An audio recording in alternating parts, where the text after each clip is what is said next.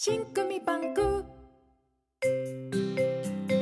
信組バンク presents heartwarming story。talk about。この時間は信組バンク presents heartwarming story。今日ご紹介する heartwarming story は岩手県に伝わる猫とネズミというお話です。民話や昔話では恩返しや弱い者に対する愛情などが物語によく登場します。普通なら猫はネズミを食べるのですがおじいさんとおばあさんに愛情深く育てられたこの猫。果たしてどんな行動をしたのでしょうか。猫とネズミ。あるところにおばあさんとおじいさんが住んでいました。ある雨の日おじいさんは家の前の小さな畑で子猫が泣いているのを見つけます。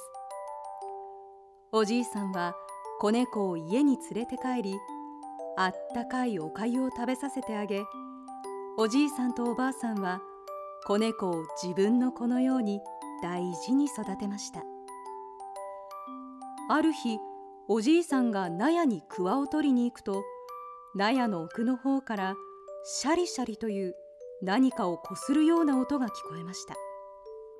次の日もやはりシャリシャリという音が納屋の方から聞こえます。猫が納屋へ行ってみると音は納屋の床に開いた穴の下から聞こえてくるようです。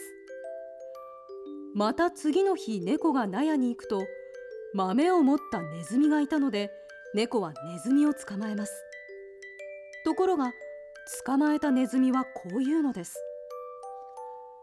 オラたちネズミは雨が降るとネズミのお宝を磨かねばならないのです。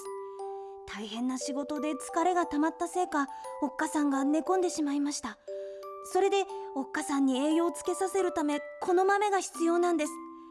おっかさんが元気になった時には必ず猫さんに食われます。猫はかわいそうに思いネズミを逃がしてやりました。そして家に戻ると何を思ったか戸棚に飛び乗って豆の袋やら壺やらを倒してしまいます。おじいさんとおばあさんがどうしたことかと見ていると猫は納屋へ行き床の穴からネズミの巣穴に豆をたくさん落としていたのです。その頃ネズミの巣穴では子ネズミが持ってきた豆のおかげでおっかさんの具合はだいぶ良くなったものの子ネズミが猫に食われてしまうと大騒ぎになっていました。すると上から豆粒がたくさん降ってきます。子ネズミが上を見ると猫が豆をたくさん落としてくれていたのです。子ネズミはこれでもう思い残すことはないと言い穴から出てきました。猫さんありがとう。約束通りオラを食べてください。しかし猫は何も言わず家の中に帰ってしまいます。それからしばらくしてチャリンチャリンという音が納屋から聞こえてきました。ネズミの巣穴から大判小判がたくさん出てきたのです。おじいさんとおばあさんが驚いているとネズミが一族で穴から出てきてお礼を言いました。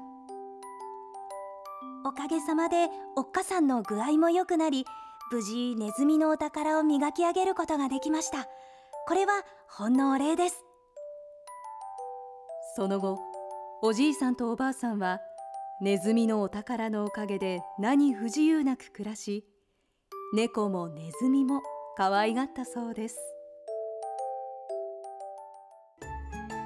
おじいさんたちに愛情深く育てられたことが猫にしっかり伝わってネズミを助ける優しさにつながったんですね。今年も新組バンク信用組合では助け合いをテーマにした作文を募集しています。締め切りは9月3日です。詳しくはインターネットで新組助け合いで検索してください。それでは来週もお楽しみに。新組バンクプレゼンツハートウォーミングストーリー。朗読片桐千秋でお送りしました。